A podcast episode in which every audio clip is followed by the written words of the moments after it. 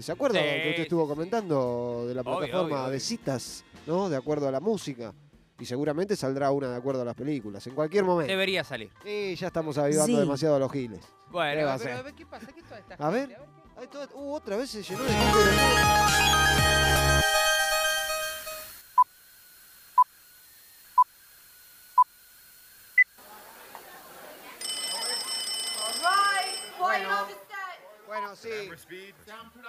Pero, pero, ¿por qué el maquillaje? A, a él te dije que de pitufo te dije. Que te dije que eran pitufos. Verde, lo pintaron. pero parecemos una porno de mala calidad. ¿Pero qué, viejo. qué- yo qué hablo? ¿En japonés? ¿Bonzo? ¿Qué, qué, qué- qué es lo que está pasando acá? Sáqueme este entuerto, hombre. ¿Cómo me van a pintar la gente de verde? Te- Los enanos nos salieron 300 pesos cada uno. Te pedí a Juan Carlos Batman y me trajiste al sargento García. No, no, no, así no va, así no va. Te Esta... pido un 4 y me traen un pomelo, Coco, Yo no que, puede ser. yo que le hago fama, usted es el mejor productor del mundo, etcétera, etcétera. Al final, No, no, no, no sé. Se- ahoga en un vaso de- Eh, jugo. eh, ¿Dónde está la directora de todo esto? y me parece favor? que está en línea. ¿eh? A Vamos a saludar, ¿sí? Bienvenida a la frontera, señorita Nazarenka Niemazuk. ¿Cómo le va? Hola, hola, ¿cómo andan? Muy bien, muy bien.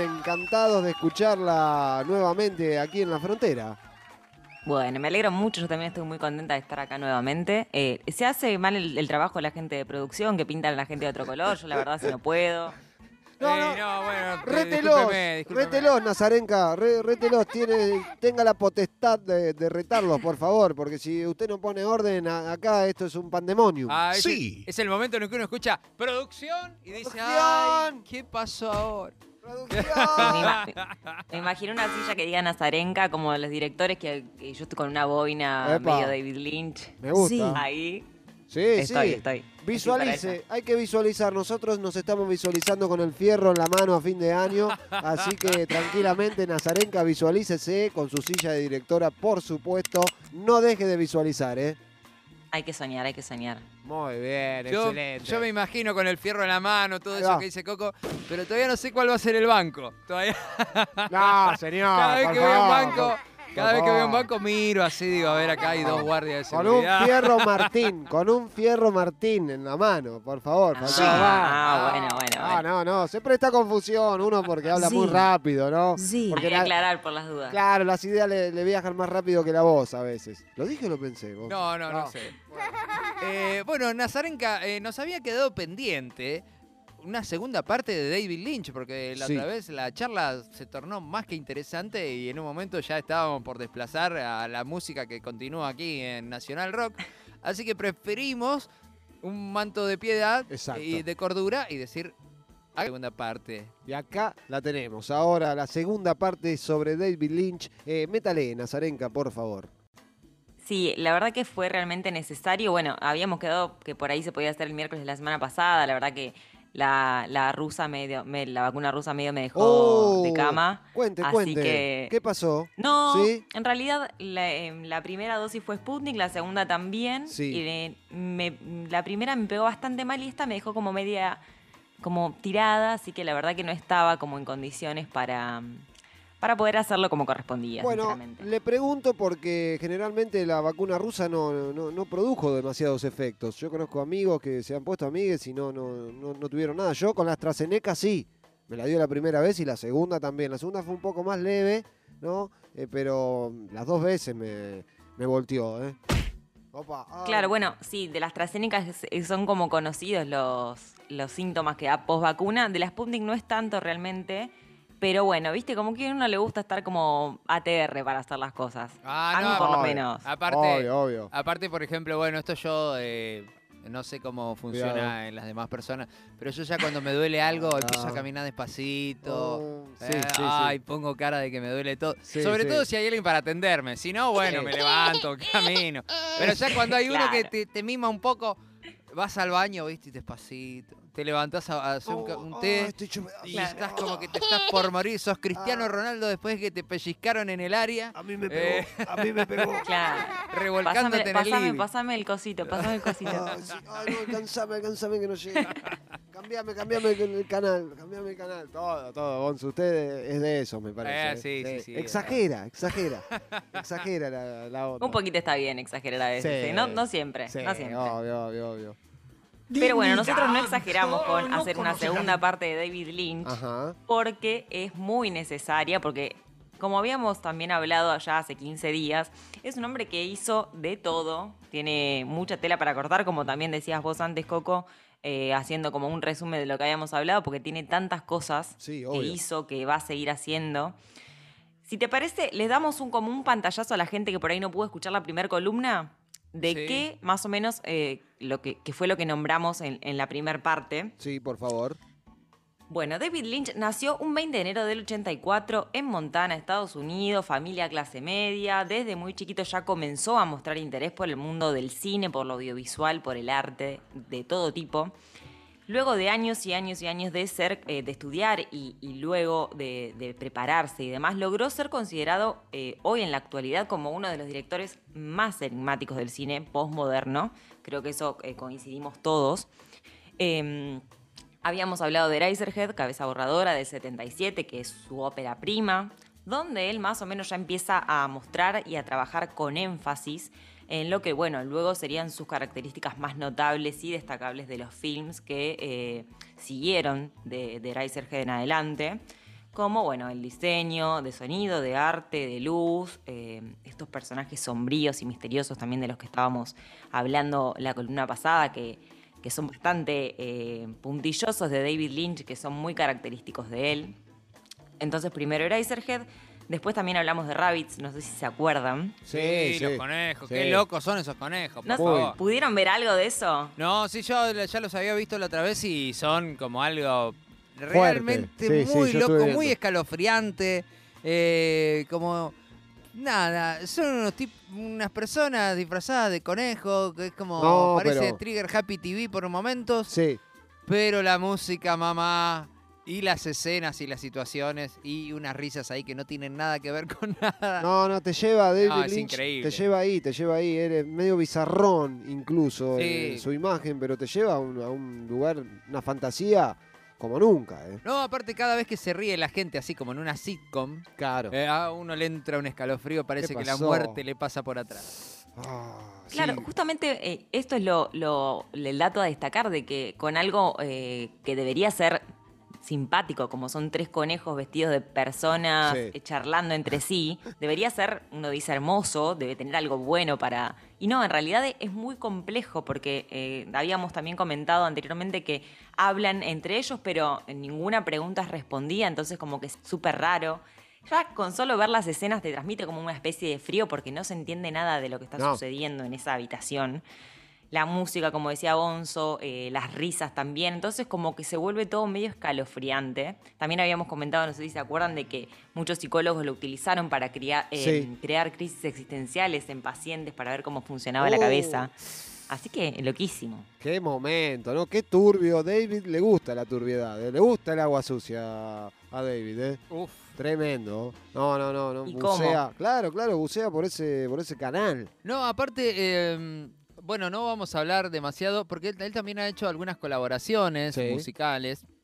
Y por ejemplo, si bien hay un disco con Sparklehorse, después hay otro que yo me acuerdo que vi un tema, no sé si él colaboró con el video o qué, pero era super trash. O sea, un flash ahí todo el tiempo, gente en un patio eh, con sangre, con cosas No. no, eh, tiene, tiene cosas muy trash eh, que incluso hoy hablábamos fuera de aire con Nazarén que me decía, y vamos con tal musiquita, la de Twin Peaks, la de esto, po- porque tiene otras cosas, pero son muy raras. Me interesa, me interesa. O sea, está, está, está muy bueno lo que, lo que logra David con todo eso, pero es, es si no te pone en contexto, uno está como que eh, no entiendo nada, como el meme de, de Travolta que mira para todos lados y no entiende lindo. nada. Qué lindo meme, ¿no? Mira para allá. Sí, mira sí. para Claro. allá. Pero la cara de Travolta, aparte, como.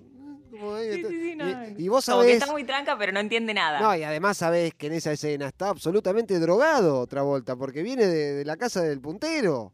Y ya viene Claro. colocado, viene colocado, viene pichicateado y va a buscar a, a la chica, ¿no? Que no me acuerdo, Mía, a, A Mía, Mía. a Mía, Va a buscar a Mía para sacarla a pasear, pero ella venía colocado, no se olviden de eso. Por eso es tan gracioso. Se da vuelta para allá, me está hablando Dios. Claro, está flasheando mal el chabón. Cualquiera, pero ahí el detalle es ese que viene, ¿no? Venía con sustancias. Tenía medio puesto, claro. Repuesto. Ese era el punto. Claro, claro. Bueno, y, No sé si se acuerdan que quedamos en Blue Velvet, Terciopelo Azul, Sí. del año Oh. 86, que habíamos planteado esto de el hombre que, que- que transcurre, toda la escena que transcurre en la localidad estadounidense, eh, como que es de una apariencia medio campesina la, el pueblo. Y está Jeffrey, que es el protagonista, ¿no? que es uno de los muchos inspiradores de Lynch, que es Cale MacLachlan, que vamos a hablar después de él, no vamos a spoilear tampoco, eh, que iba caminando y se encuentra con una oreja humana en el pasto. Y ahí nos quedamos. Es verdad. Tremendo, Es tremendo. verdad, nos quedamos ahí. En la Dijimos, oreja. No, me quiero quedar con esa imagen de la oreja. La oreja, sí, en el sí, pasto. por favor, no, ya, ya me empieza a agarrar impresión de vuelta. Guarda que yo después sueño. por favor, se los pido. ¿eh? Claro, bueno, una, o sea, imagen totalmente extraña, porque él, bueno, la agarra y toma la decisión de llevarla al detective del pueblo. Más tarde conoce a Sandy, que es la mismísima Laura Dern, que la voy a, para que la gente por ahí se acomode un poquito más y le ponga cara a Laura Dern, es la rubia de Jurassic Park. Sí, claro, te iba a decir eso. La rubia de Jurassic Park. La ahí. rubia de Jurassic Park, como para que más o menos la hizo un montón de cosas totalmente increíbles. Sí, Pero bueno, para que más o menos uno tenga algo al alcance de, de los recuerdos. del cerebro. bueno, ella sí. es la hija, claro. Claro. Sí, sí, sí, como lo primero que te viene a la cabeza. Sí. Eh, bueno, se encuentra con ella, la conoce, ella es la hija del detective, quien eh, le va a empezar a revelar a Jeffrey eh, detalles sobre esta investigación que tiene que ver con la oreja, eh, porque el padre de ella es el que maneja el caso, así que ella le va como a tirar un par de pistas y demás para que él empiece a entender. Pero bueno, hay, eh, es bastante turbia esta película, porque hay medio cosas de, de sado, Oh. misterio, ocultismo. Es compleja de explicar. Yo les recomendaría que directamente la vean porque eh, es una de las mejores películas de Lynch. Pero bueno, es compleja de explicar, así que le recomiendo a la gente que directamente la busque y la vea porque vale la pena. Se me ocurre así a abuelo de pájaro, ¿no? El ranking de David Lynch ya no sería, ¿no? Bueno, muy bueno, no. Empezaría turbio, escabroso, raro, recontra remil reloj, una cosa así, ¿no? me imagino, ¿no? Sarcófago. Es que, es que en realidad ni siquiera creo que tiene tanto que ver con la muerte como uno la No, conoce, como, el- no. como, no sé, el, el velorio, el, No, no, el claro. cementerio, ¿viste? Es como otra, otro, otro extremo de turbiedad, me parece. Como Sí, un poco más rebuscada la turbiedad. Claro, claro, Sí, por eso. Yo creo que, eh, digamos, si lo pudiésemos poner en palabras, es como más inquietante que perturbador lo que genera David Lynch. Incómodo también. Como que uno, Incómodo. claro, como que está ahí. ¿Qué, está pasando? O sea, de- Claro. tiene un momento de qué está pasando. No Dale, sé si me tengo que asustar. Mueve la eh, cámara. Pero dale. claro. Cambia el plan, la. Sí, sí, sí. Es que creo que él busca también generar eso, ¿eh? Es el- el- la incomodidad de, de- para generar al espectador de que, de que no entienda qué está pasando, de por qué, por qué está pasando esto, por qué no, no pasó aquello, por qué me lo muestra así y no asá. Es, creo que es justamente lo que David busca con, con su manera de contar y, y de mostrar también. Claro, el plano de, de- de un- de una goma así, de, de un auto llueve, cinco minutos el plano. Y llueve ahí, ¿qué onda? Decís, loco, ¿qué pasó? ¿Quién ¿Cuándo? viene? ¿Quién, ¿Quién viene? viene? Sí, no se ve nada, aparte no se ve nada, shh, cae el agua, todo, el foco que ilumina, toda una, una fotografía impresionante además, ¿no? Cuidado, todo, todo un plano así, que la he visto en una de las películas, no sé si en una carretera perdida o alguna de esas hay un plano así, que queda colgada la cámara ahí y no pasa Sí, sí, sí, nada, sí, ¿no? Y te la deja un rato largo Sí. también, ¿no? Vos decís, bueno, se tildó la película, ¿qué ¿Qué pasó acá? pasó? Claro, claro. Eh, sí, bueno, no, yo no me quiero adelantar, pero por ejemplo en la última de Twin Peaks también usa cosas Sí, muy ¿no? raras, muy raras, sí, sí, sí. Pero siga, siga usted, Nazarenka, siga Sí, usted por porque favor. sé que vamos a llegar hasta allí, hasta donde Va, a, yo me a- a eso vamos, a eso vamos. Bueno, eh, un dato curioso para destacar de, de Blue Velvet es que recibió inicialmente una respuesta bastante crítica y dividida por parte del público. Había mucha gente que afirmaba que el contenido estaba medio objetable, como que tenía poca finalidad artística eh, esta obra. Pero sin embargo, a David Lynch eh, le valió la segunda nominación al Oscar como Oh. mejor director esta película. Y llegó a alcanzar de esta manera una especie de estatus de película de culto. No ganó, pero bueno, al ser nominada ya es como, digamos, bastante.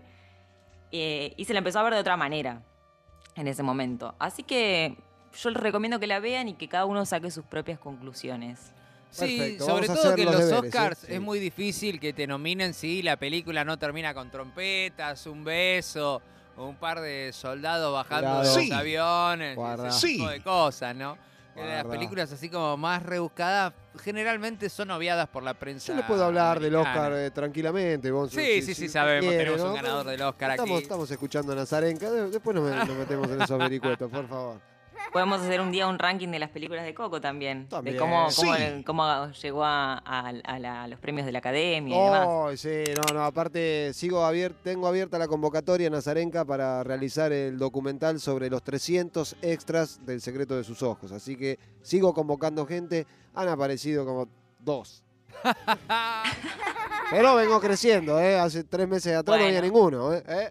¿Eh? Bueno, Así para mí que hay que bueno. extender la búsqueda por le- las redes sociales y demás Sí. a ver si llegamos. Por lo menos a 200. Vamos a llegar, vamos a No, llegar, ¿eh? Usted debería contar algún día cómo fue la ceremonia y cuando fueron a recibir el premio ahí con Sí. Ricardo Darín y... Y, pero a mí me da un poco de vergüenza, vos, yo como extra, pero bueno, otra, otra noche le cuento. yo, Ok, le- yo- ok. yo le voy a Algún día contar. lo va a tener que contar. Algún día lo voy a contar, sí, sí, es verdad. Pero bueno, deme tiempo, deme tiempo porque yo lo tengo que asimilar eso. Es una cosa fuerte que me pasó en mi vida. Disculpe, Nazarenka, siga adelante. Seguimos entonces, bueno, eh, cerramos entonces con Blue Velvet. Ahora pasamos al puesto número 4 y Sí. estamos hablando de Doom. No sé si tuvieron la posibilidad de verla. No, no, no la he visto, Doom. Bueno, esta película es del ¿Qué año no? 84, así que tenemos que volver para atrás, 37 años. Uh, Y eh, para atrás, sí, sí, sí, rebobinemos. Y eh, esta es una adaptación eh, que hizo David Lynch eh, de la saga clásica de ciencia ficción de Frank Herbert, que es un escritor que, justamente se especializa en, ciencia ficción.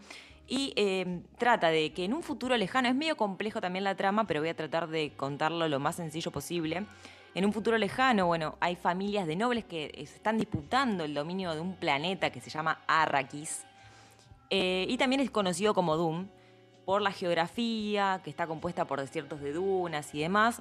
Y eh, este planeta es el único lugar donde se encuentra la especia, que se llama así en, en la Mm. trama, que es una sustancia, una de las sustancias más codiciadas y valiosas eh, del universo porque producen eh, gigantescos gusanos de arena, grandes, grandes, grandes, y debido a su rareza y, y esta arriesgada extracción, o sea, para, para agarrar a los gusanos es complejo, entonces eh, el, el planeta que controla la producción de esta especia controla el destino, no solamente del imperio, sino de toda la humanidad. Así que es bastante rebuscada, pero creo que fue una forma bastante eh, sencilla de poder explicar de qué trata más o menos la, la trilogía. Creo que son tres libros, no, no me quiero Oh. equivocar. claro, claro, pero bueno, ya más ciencia ficción directamente. Más ciencia ficción, exactamente. Y ahí fue como lo más complejo para David, porque eh, trató de plasmar de alguna manera todo este estilo del que estamos hablando Sí. eh, en el material de este escritor. Eh, y Dino de Laurentiis, que es el, eh, uno de los productores, El Tano. le dijo que eh, en realidad de lo que él buscaba era algo más tipo Star Wars. O sea, no estaba muy Oh, cerca de la idea de David. Lo ofendió, lo ofendió, ¿eh? Eso no se Lo dice. ofendió, pero de entrada ya. O De sea, entrada, las cosas no sí. venían bien. ¡Qué bajón! No, imagínate. Te dice, no, no, yo quería algo tipo Star Wars. No, No. No. tipo Los Vengadores. David dijo, me está matando, me está matando. Aparte venía también de hacer Eraserhead, que era algo completamente oscuro y del, del estilo don- con el cual él estaba acostumbrado a trabajar. Así que que le digan, mira, quiero algo que pareció a Star Wars, la verdad es que me estás ofendiendo. Claro, sí, sí, imagínese. Yo quiero, eh, usted trae la andricina, no, y yo quería, no sé. a- a qué Algo más. Midachi. Ah, Algo más Midachi. Ah, ¿Qué querés? No, pará. Usted tiene que arrepentirse de lo Tiene que dijo.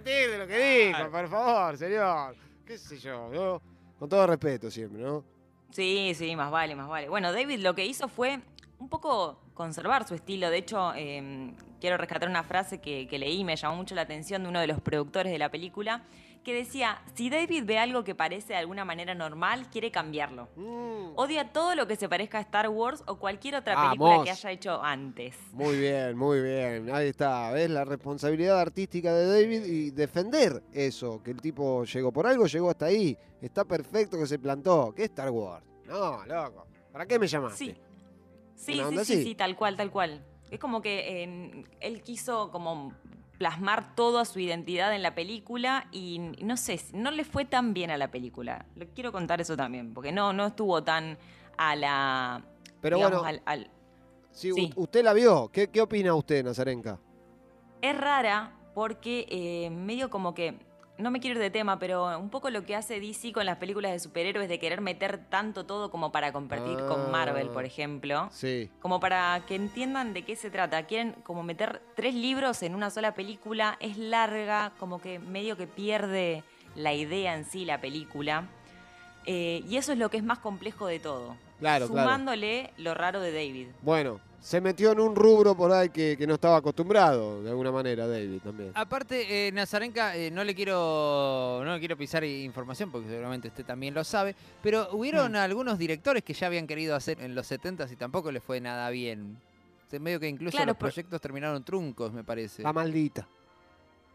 Claro, bueno, eh, porque justamente pasaba esto, como que mucha gente quería respetar a rajatabla lo que es eh, los libros originales y eh, es complicado, y más cuando uno quiere meter tres libros en una película y que a la vez sea contable y que sea amena de ver, es complejo. Y encima te topás con David Lynch que quiere hacer lo que a él se le plancha porque tiene Claro. una idea muy extraña en la cabeza. Las bananas son azules, ahora las quiero, ahora rojas, en la próxima.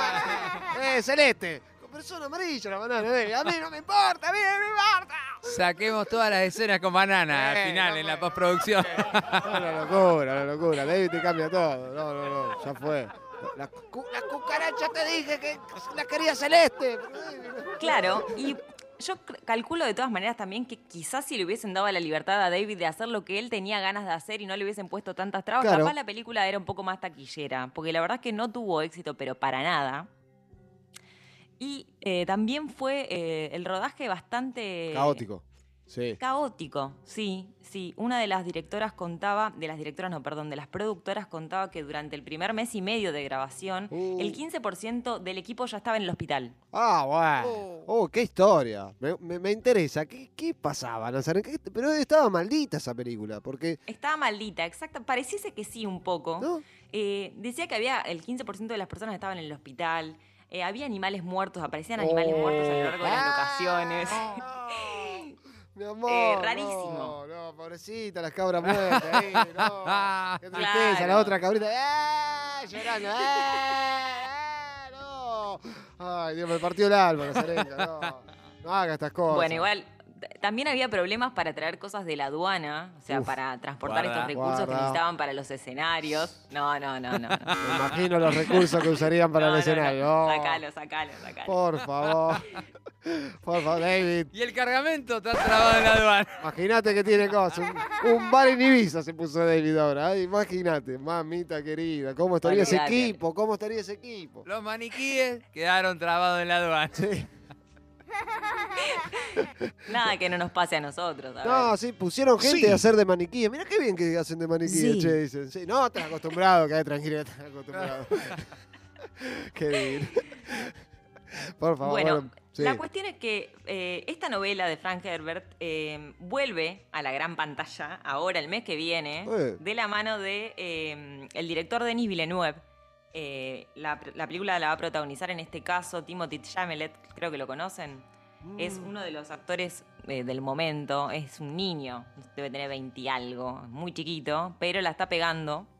Eh, está. Javier Bardem también en la película. Escúcheme, esto de Eh. Doom no es, no tiene nada que ver con el videojuego que se llama igual Doom. No, porque Doom, el Ah. videojuego es D-O-O-M. Ajá. Esto es Doom de Duna. Ah, Claro. Dune, Dune. Oye, oye, claro. despacio, cerebrito. Despacio, cerebrito. claro, claro, esto es Dune Duna, Dune. Se escribe. Claro. claro, claro, perdón, perdón. Sí. Yo, yo me había confundido. Exacto.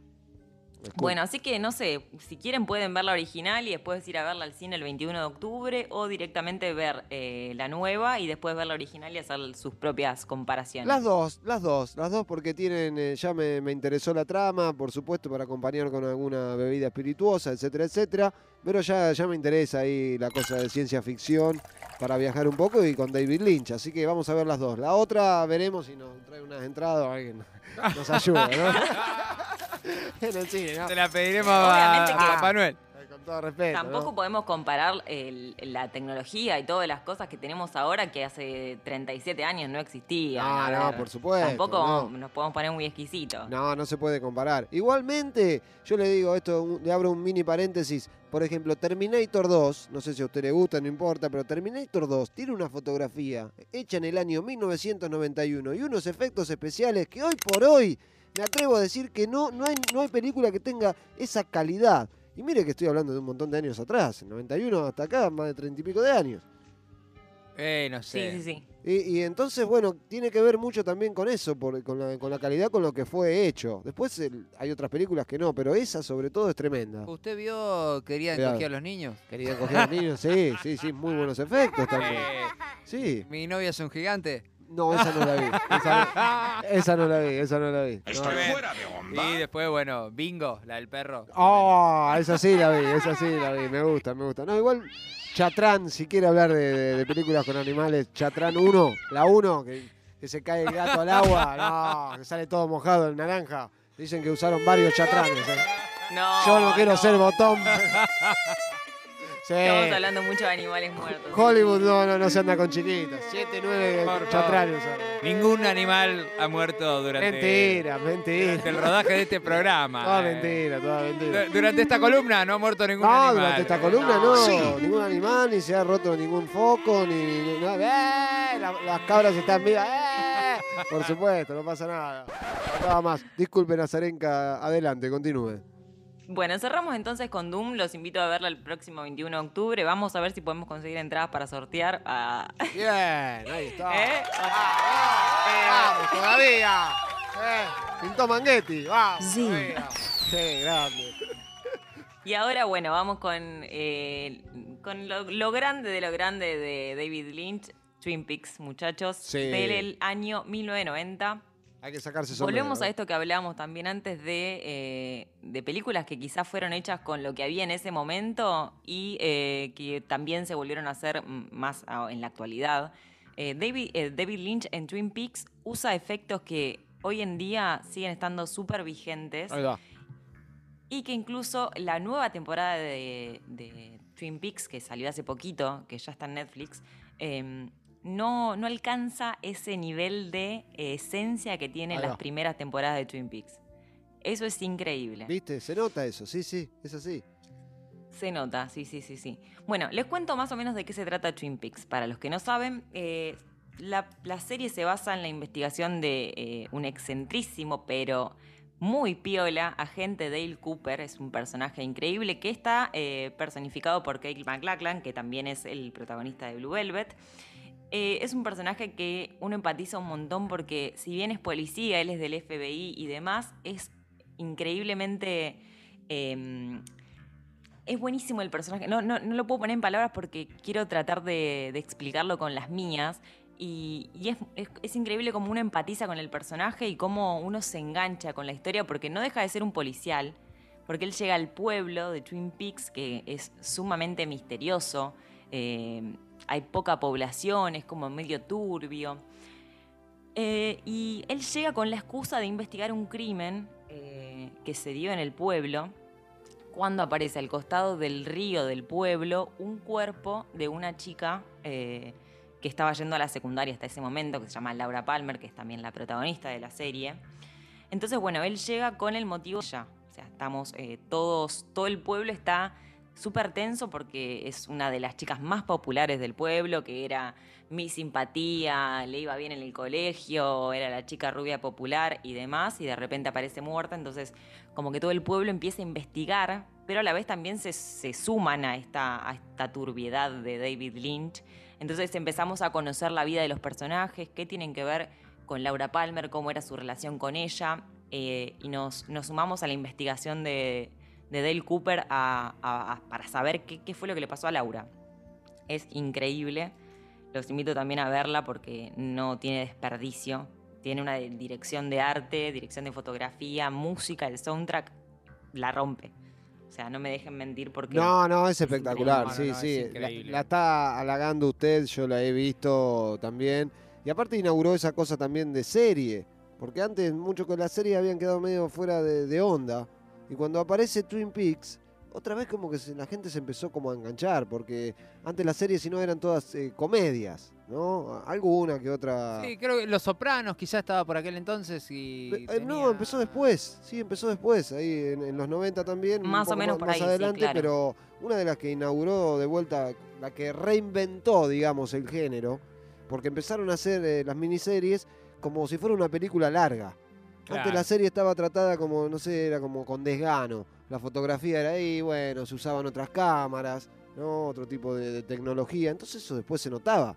¿no? Cuando uno miraba, eh, había una cosa en la imagen que, no, ¿esto qué pasa? Está hecho como a Sí, mitad de sí, sí, camino. que medio como las novelas. Dejaba de ser una serie a ser una novela en la cual Exacto. están siempre eh, dos personas paradas en el centro de la sala señor. hablando tet a tet Sí. y nadie se prepara un mate, nadie tira unas cartas, Plano contra plano, pasa todo ahí. Están todos parados, pero María, Maribel, ¿pero Sí. qué me está diciendo Maribel? La luz que entra por la ventana que se nota que es artificial. Nadie entra, abre un cajón, nada, no, No, no, pasa no, nada. no. El perro siempre ahí.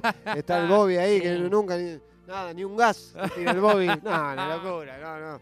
No, no, por eso le digo. Y luego, a partir de, de esta serie, se empezó el tratamiento de las imágenes de otra manera. Y ahí le encontraron como la vuelta de tuerca. Eh, y yo le quería consultar, eh, Nazarenka, eh, ¿vio la, la tercera temporada? Estoy hablaba al comienzo del programa que hay mucha gente que vio esa tercera temporada como si fuese la 1, porque estaba en la plataforma de la N.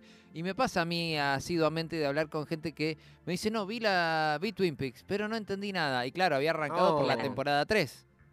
Claro, sí, sí. De hecho, conozco mucha gente que le pasó lo mismo. Yo por suerte sabía. No la vi hace mucho, la vi en pandemia, ¿eh? Eh, sabía, era como un como una asignatura pendiente verla porque me la habían recomendado muchos eh, amigos y, y recién la pude encontrar en buena calidad en pandemia porque no estaba en ningún lado. ¿A dónde la Eh, encontró ahora? Aprovechemos que nos escuchan 8 o 9 millones de personas nada más. Eh, ahora está en. Voy a decir una marca, pero bueno, está Sí, en sí. Flow. Eh, Ajá. eh, subieron las tres temporadas a Flow. Bien. Eh, no estaba hasta hace el año pasado. Y yo la descargué por internet. Ah, bien, bien, bien. Bueno, entonces eh, usted Sí. dice que pone Twin Peaks en el buscador y en algún lugar la, la va a sacar, ¿no? Tiene que ahondar aguas profundas, pero sí, la va a encontrar. Aguas Muy turbulentas. bien. Bueno, Pero sí bueno, la van a encontrar. Bueno, bueno, bueno. Me gusta igual, ¿eh? Bien, bien, bien, bien. Hay que, hay que investigar. Así que. eh, Sí, tampoco es tan complejo igual, ¿eh? Un par de páginas ahí metés, chusmeás un toquecito y ya está. Pero no, no, no es tan, No, tan no, complejo, qué la van a encontrar. Bueno, o sea que es, este material es su preferido de David Lynch. Entonces, ¿se puede decir esto o no? Para mí es increíble. Por lo menos las dos primeras temporadas, como me decía Bonzo, eh, sí, la tercera la vi eh, post, haber visto las dos primeras por suerte. Eh, y la verdad es que me costó mucho engancharme. De hecho, todavía me quedan un par de capítulos. Pero porque no Ah, tiene casi relación con lo que son las dos primeras temporadas. Y aparte esto de, de la esencia que tiene la serie de los 90 eh, Claro. es bastante impactante. Entonces uno se engancha mucho con ese submundo medio misterioso que tiene. Eh, hay muchos mambitos ahí, muchos mambitos audiovisuales realmente. Eh, tiene esto de, lo misterioso, lo cómico, lo- la luz, la oscuridad, eh, mezclado con el soundtrack de Angelo Badalamenti nuevamente, el amigo fiel de Lynch. Eh, así que yo me quedo con la serie de los 90. Bueno, Ah, esa- le, esa es mi visión. le hago una recomendación. Yo no sé si le queda alguno de los últimos cuatro capítulos de la 3. Porque es así. Digamos, la, no, la temporada 3 es un bodrio que... No pasa nada, no pasa nada. no pasa nada. Yo me acuerdo que hay, hay capítulos que... que- claro, de repente, como dice usted, tapa algo ahí... Ay, no pasa nada. El auto y Y ahí los Todo el últimos del auto cuatro ruta. capítulos es como que Opa. engancha, Ah. tracciona la rueda, tracciona la rueda en la carretera finalmente. Y los últimos cuatro son muy vertiginosos, son como esa cosa que le estábamos deseando a David Lynch. Hace seis capítulos de erráticos y los últimos cuatro Mm. van para adelante con todo. Y no voy a decir mi teoría porque no, si no le voy a estar spoileando acá a... Ah. Claro. Ah, no le va a decir la teoría. No, no, bueno, otro vamos día a la digo, esperar. otro día la digo. Bueno, bueno, vamos a esperar. La próxima entonces. la charlamos, ¿eh? Sí, sí, la, sí. Voy a, la voy a terminar de ver para... la- esa va a ser mi tarea para la próxima. Está bien, no, yo igual le digo obvio que Dave- ni, Dave- ni David Lynch saben de qué se trata la serie, o sea, yo estoy tirando una teoría porque es como ser un terraplanista en este momento. Ah, para la, cuidado, cuidado. Lo van a ir a buscar a Segurón y La Habana, Bonzo. No joda con esas cosas, ¿eh? Tenga cuidado que, ¿eh? Ojo, ¿eh? Ojo al piojo. Igual que me amanece- sirve, me Sí. sirve la recomendación porque era el empujoncito que necesitaba para terminar de verla. Porque Ahí uno está. dice, tengo que terminar de verla, porque la tengo que terminar de ver, pero bueno, viste, Sí. cuando uno se, como Sí. que empieza a costar ya. Un algo. truco adelante, adelante, los 10 segundos esos que te dan ahí. eh, Tiki, tiki, Tiqui, tiki, tiqui, tiki, tiqui, cuando, tiqui. sí, cuando se pone medio Cuando medio ve raro. que el auto dobla, ahí, engánchese ahí. Cuando ve que el auto frena, porque mientras, si va el auto ahí en el capítulo que va para adelante, no, ahí va a tardar todo el capítulo. Pero cuando ve que el auto frena, ahí, ponga ahí play, Nazarenka. Ahí es, ok, perfecto. Bueno, eh, eso fue todo mi, mi largo recorrido por David Lynch. Espero que les haya servido. Y eh, les quiero recomendar una película para Sí. sumarme al tópico. Em, Por Se favor. llama Another Round. Está en Netflix.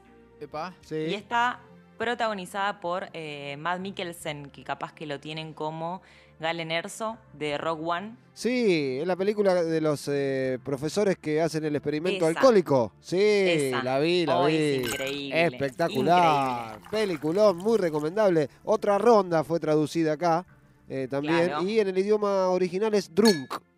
Drunk. Exactamente, porque es Druk, Druk. claro. Porque es eh, Druk. dinamarquesa, Danesa. ¿no? Danesa. Danesa, claro. Ah, dinamarquesa. Dinamarquesa. Eh, Bueno, ¿qué? Eh. Eh, ¿Está mal? Eh. Eh, no, no. Qué cosa. El árbitro, el Qué árbitro cosa. está mirando No, está, está conmigo, papá. Está Está conmigo. Juega para mí. Trabaja para mí. está mirando el Usted árbitro. referido, usted trabaja para mí. Así que bueno, hermosísima esa película, Nazarenka, linda recomendación, ¿eh? Una muy buena recomendación eh, posta es, es para verla y quedarse hasta el final, porque bueno, ahora supuestamente van a hacer una remake de la película con Leo DiCaprio No. como protagonista, la versión hollywoodense. Ver qué sale. No, no sé, pa- para mí van a cambiar de sustancia, me parece. ¿eh? Con, con lo que le gusta a DiCaprio, con lo que le gusta a DiCaprio, el experimento pasa. Ojo, yo estoy como para hacer la, Claro. la remake nacional. Cuidado, ¿sí? ¿No? ¿Con quién? Con... Yo creo que el humano tiene un 0,5 de deficiencia inmunológica de alcohol. Podríamos, podríamos, ¿no? Interesante sería. Sumaríamos algún actor más. Sí. A un Luis Luque Sí, al, sumaría al yo. asado que viene David. Ta- No a oh, un al asado. asado de Sí. David, por favor. David, sí, lo tenemos que invitar. Es más, que se venga con Tarantino, que vean estas tierras. Sí. Que aparte que con dos Sí. pesos pueden hacer un de pelote acá, impresionante. Que vean estas tierras amplias, ¿no? Sí. Para filmar. Eh, la capital federal. Se no vuelven sé, locos, acá Llevarlo al sur, locos. a Mendoza, Salta, Catamarca, La Rioja, etc. Llevarlos a recorrer Argentina y que se den cuenta, ¿no? Que se pueden hacer unas cuantas películas acá. Qué sé yo, Tarantino dos o tres. David con una que se haga una más. Estamos contentos todos, ¿o no, Nazarenka? Sí, sí, sí. Para mí le va a encantar. Va a ser más de una. en tiene como para 4 o 5 películas de mafia acá Sí. tranquilo. ¡Oh! Tranca. Aparte, con, con una, con, la con un tres cuartos de una cuenta que tiene, de la primera cuenta de Perro de la Calle, miren, se hace otra película acá, así que imagínense. Sí. Todavía no saben, no se avivaron, no se avivaron. Aparte, no, No. no vivimos a nadie. reactivaría la industria, Bonzo, acá también, ¿no? Eh, Ah, sería muy que lindo. caigan, ¿no? Acá contraten Lo único que hacen es usar imágenes de Bariloche y poner Villa Gesell. Claro. Sí. No, no se animan porque todavía no la vieron porque no tuvimos la oportunidad de tener un encuentro tete a tete, digamos, ¿no? Mirarse a los ojos con ese tipo de personajes. Agarramos a. creo que lo Ah, convencemos. señor, señor, por favor, es un maleducado usted, ¿qué, qué está haciendo? Por favor. Faltaba más, señor. Se confunde todo. Esta, frontera, ¿eh? Sí, trabajaba, trabajaba para mí. Trabajaba, trabajaba para mí. Se da de controlar Increíble, esto. ¿eh? increíble. Bueno, Nazarenka, querida, eh, le agradecemos por estar aquí en la frontera. eh, muy divertido siempre sus comentarios, sus consejos audiovisuales, sus mambitos audiovisuales. Así que la esperamos dentro de 15 noches, si le parece. Nos vemos en 15, nos escuchamos en 15 noches, si les parece. Gracias nuevamente eh, por recibirme. Perfecto, favor, querida. Un abrazo grande. Saludos psicodélicos Adiós. para usted, Nazarenka Niemazuk. Igualmente, Así pasó. chau. Chau, chau. Así pasó en la frontera. Bonzo, eh, ¿qué vamos? ¿A un corte, una quebrada, un raquetazo y enseguida volvemos? Sí, sí, ¿Sí? ¿Te bueno, parece? vayámonos escuchando así, A ver, bajito. sí. Esto es el ¿Cómo no? Audrey Dance. Ok. Esta es una escena Ok, de Twin Peaks. perfecto. Ahí Ojo, está. Están en un café, Uh. tomándose un café muy tranquilo. Imagínense una tarde serena. Se escuchan las voces.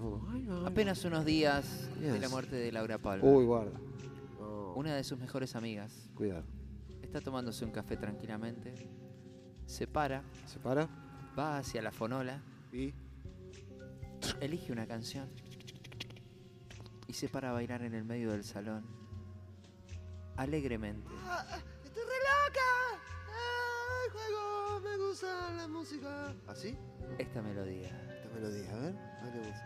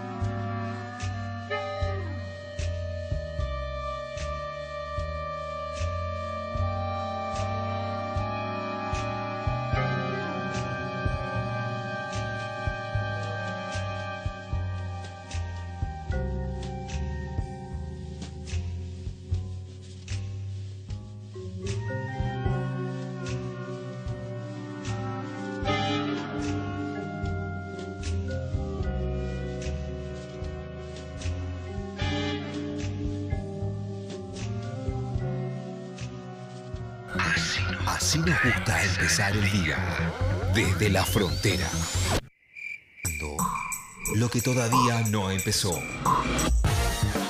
De 0 a 2. La Frontera. El 93.7. Nacional Rock.